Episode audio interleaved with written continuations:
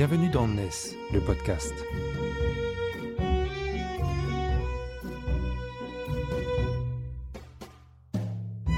NES, c'est le média des nouvelles solidarités, édité par Harmonie Mutuelle ESS.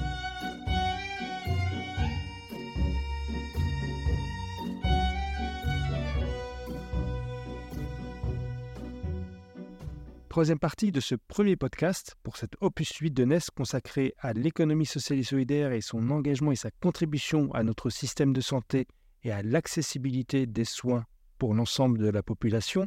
On en discute avec Romain Guéry. Bonjour. Bonjour.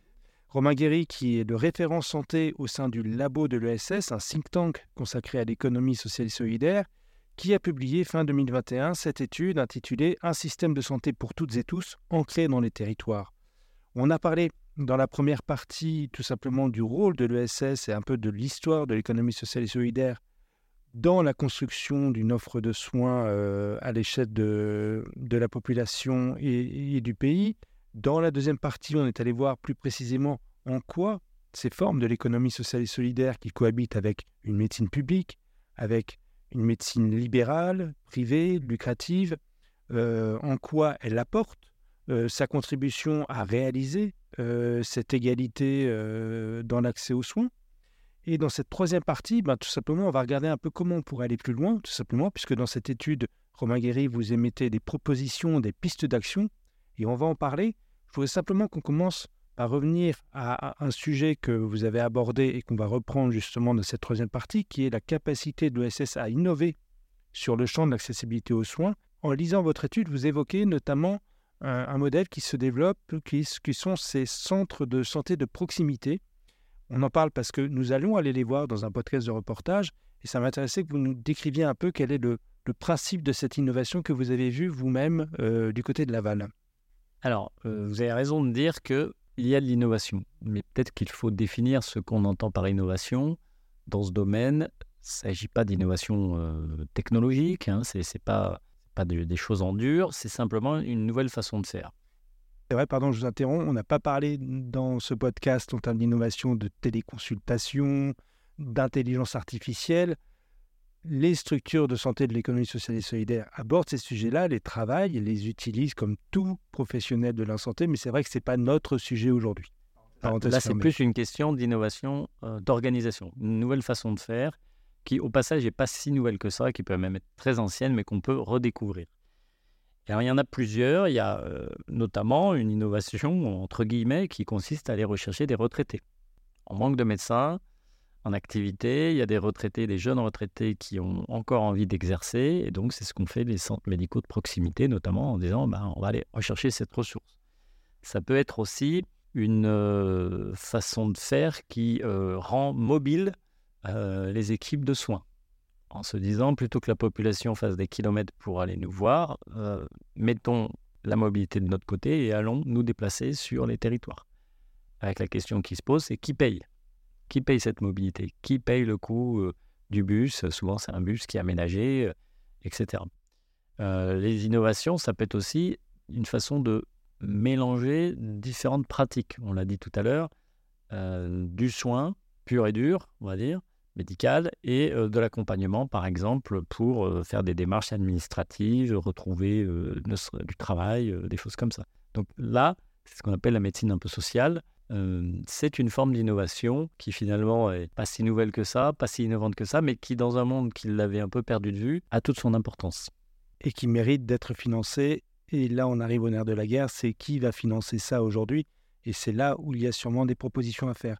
Juste pour revenir sur les médecins retraités, parce qu'on a envie de dire, oui, mais c'est facile, euh, dans l'éducation nationale, on n'a pas assez de profs, on rappelle les profs retraités, euh, dans la médecine, on fait la même chose.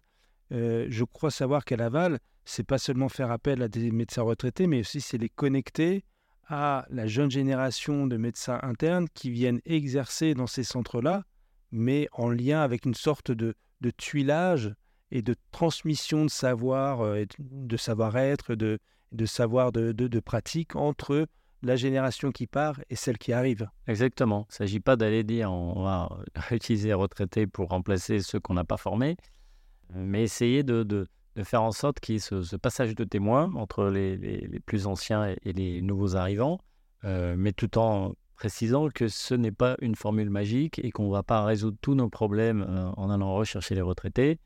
Et que s'il n'y a pas un investissement fort qui est fait dans la formation, dans une meilleure rémunération, dans une nouvelle façon de travailler, nous allons au-devant de, de graves difficultés, ou même certaines des graves difficultés sont déjà là. Donc c'est pour ça que on a constaté, qu'on conclut dans notre étude sur le fait qu'il faut utiliser toutes les énergies disponibles, que les associations, les mutuelles, les fondations, les nouvelles coopératives sont une de ces énergies, qu'il y a des gens qui sont prêts à se mobiliser et qu'il est euh, salutaire euh, de les aider, que ce soit par des financements privés ou des financements publics. Finalement, pour vous, s'il y a deux axes d'amélioration. Euh, où est-ce que vous les placez? Qu'est-ce que vous appelez de vos voeux en termes d'appui, de soutien financier ou tout simplement de dispositifs de politique publique pour améliorer la situation et favoriser ce que l'économie sociale et solidaire propose? Alors, je dirais en, deux temps qu'il faut déjà préserver l'existant et soutenir les euh, nouveautés. Préserver l'existant, c'est très important. C'est que nous avons encore un tissu d'acteurs euh, privés non lucratifs qui sont encore là, qui ont encore envie d'agir. Euh, citons par exemple des fondations, des, grandes mutuelles de santé qui ont des centres de santé, ou des associations qui sont souvent le produit euh, d'un lieu, d'une histoire. Ou par exemple, on a vu nous un, syndicat qui, dans le secteur de l'électricité, hein, pour pas le nommer, c'était la, branche des industries électriques qui avait créé son centre de santé, qui a voulu le maintenir et qui l'a transformé en coopérative. Et tout ce, cet écosystème, tout ce monde-là vit des difficultés de financement pour trouver de la ressource, d'organisation. Et donc, il est très important qu'il y ait une prise de conscience par les pouvoirs publics, par la population elle-même, que tout cet existant pourrait disparaître sans crier gare si rien n'est fait. Et que le jour où on apprendra la liquidation judiciaire de ces structures, il sera souvent trop tard et que c'est pas le, moment où ça fait le une des journaux qu'il faut agir. Il faut anticiper, aller voir ces opérateurs, ces acteurs, qu'est-ce qu'ils ont prévu pour les années à venir? Est-ce qu'ils vont pouvoir faire face aux difficultés? Est-ce qu'ils vont pouvoir équilibrer les comptes? Hein, Je le rappelle toujours, ce sont des acteurs privés. Comme les acteurs privés, ils peuvent disparaître. Il n'y a pas de garantie publique à leur maintien. Donc si on ne prend pas conscience, et ce on étant une adresse au pouvoir public, qu'ils ont là un tissu qui pourrait s'éroder, euh, on va aggraver la situation. Donc ça, c'est le premier temps. Et le deuxième temps, c'est soutenir toutes ces nouvelles euh, innovations, toutes ces formes euh, d'agir qui, se développent et qui nécessitent principalement un, complément de financement public, hein, c'est souvent ça le, sujet, ou une subvention privée, ça peut être le cas, pour répondre aux, exigences de cette organisation. Hein. Typiquement, si vous faites de la médecine sociale, ben, ça coûte plus cher en temps que si vous n'en faites pas. Et ben donc, comment on le compense financièrement? Il n'y a pas de secret. Hein. Ils ne vont pas faire des quêtes euh, dans la rue, ils ne vont pas euh, trouver euh, de l'argent magique. C'est soit de la subvention privée, soit de la subvention publique. donc là, on appelle notamment aux collectivités territoriales pour qu'elles s'emparent de ce sujet vraiment et peut-être que cela devienne une de leurs missions pour soutenir euh, cette médecine de proximité. C'est-à-dire que les collectivités locales, vous les appelez à s'investir plus, à finalement investir dans leur système de santé ou tout simplement, et est-ce qu'elles le peuvent aujourd'hui? Est-ce que finalement elles en ont la compétence? Est-ce que le cadre euh, de, des, lois euh, de, décentralisation le, le, permettent? Alors elles le peuvent et de plus en plus le veulent. Alors elles le font déjà, il y a déjà les centres de santé municipaux, il y a aussi de plus en plus de, régions qui cherchent à euh, agir sur la santé alors que ce n'est pas leur domaine de compétence euh, premier. On voit également les départements qui vont là-dessus. On, le voit notamment au moment des élections euh, régionales. Hein. Il y avait beaucoup de, sujets de santé qui apparaissaient dans les programmes parce que c'est une demande très très forte des populations.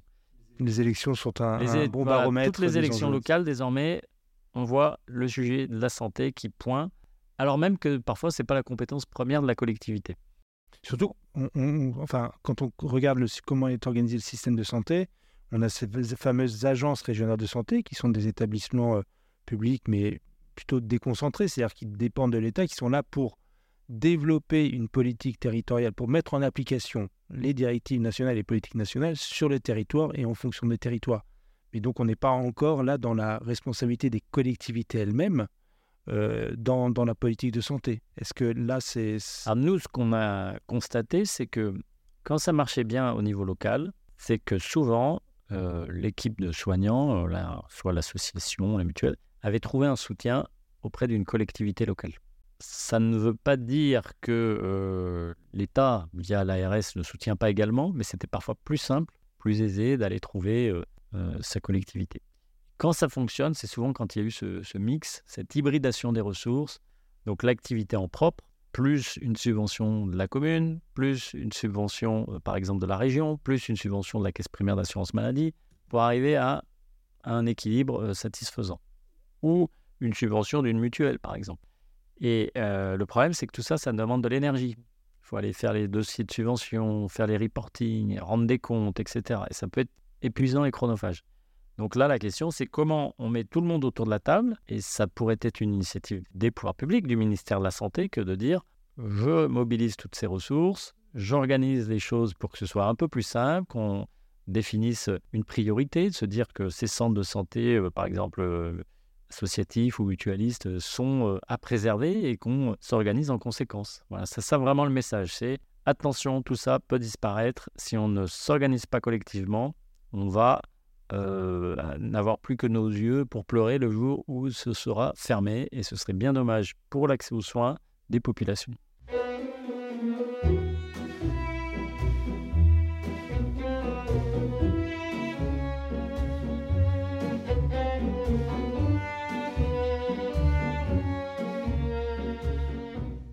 Vous avez publié cette étude fin 2021, ça va faire 18 mois qu'elle que, qu'elle est sortie.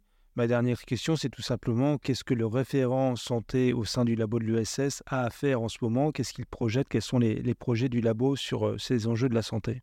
Finalement, une des causes de cette euh, désaffection, ça a été que les acteurs eux-mêmes n'ont pas suffisamment communiqué sur toutes les réalisations qu'ils faisaient, pensant que c'était installé dans le paysage, que c'était connu, que cela allait de soi, que tout le monde viendrait à leur secours euh, au moment des difficultés. Bah, finalement, non. Et souvent, faire partie du paysage, c'est bah, disparaître dans ce paysage. Exactement. Euh, on est là depuis 50 euh, ans, 60 ans, parfois 100 ans. Et finalement, c'est normal que vous soyez là. sauf que, comme je l'ai dit, c'est de l'initiative privée.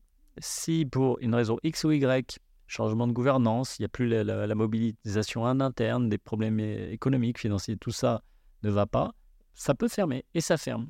Et ça ferme parfois sans faire de bruit. Et donc, nous, notre but, c'est aussi d'aller voir les propres acteurs de l'ESS et de leur dire emparez-vous du sujet, faites parler euh, de vous, euh, ayez des propositions à faire, parce que sinon, les, pouvoirs publics systématiquement ne le feront pas. Donc voilà, c'est ça notre priorité pour l'instant. Puis, on a également, pour répondre à votre question, une, petite action de, mobilisation, euh, principalement avec la Confédération générale des SCOP, qui gère tout ce qui est donc coopérative de travailleurs, mais aussi les SIC, pour essayer de résoudre un problème euh, juridique très technique sur une, euh, fiscalité qui euh, n'est pas avantageuse pour les centres de santé qui seraient sous format associatif et qui voudraient se transformer en SIC. On a décrit les grands enjeux et les combats très ciblés de cette économie sociale et solidaire pour améliorer, pour faire grandir encore sa contribution à notre système de santé et d'accès aux soins. Merci beaucoup à vous, Romain Guéry, pour cette discussion. Merci à vous. Merci à tous ceux qui l'ont écouté. N'hésitez pas à écouter les précédentes parties de ce podcast. Si vous êtes parti de la troisième, c'est pas grave. On peut reprendre au début, écouter la première et la deuxième. N'hésitez pas à relayer ce podcast sur les réseaux sociaux, à donner votre avis sur les plateformes ou à vous abonner pour ne rien rater de nos productions. Vous écoutiez le podcast de NES, le média des nouvelles solidarités, qui est le web média 100% ESS édité par Harmonie Mutuelle ESS.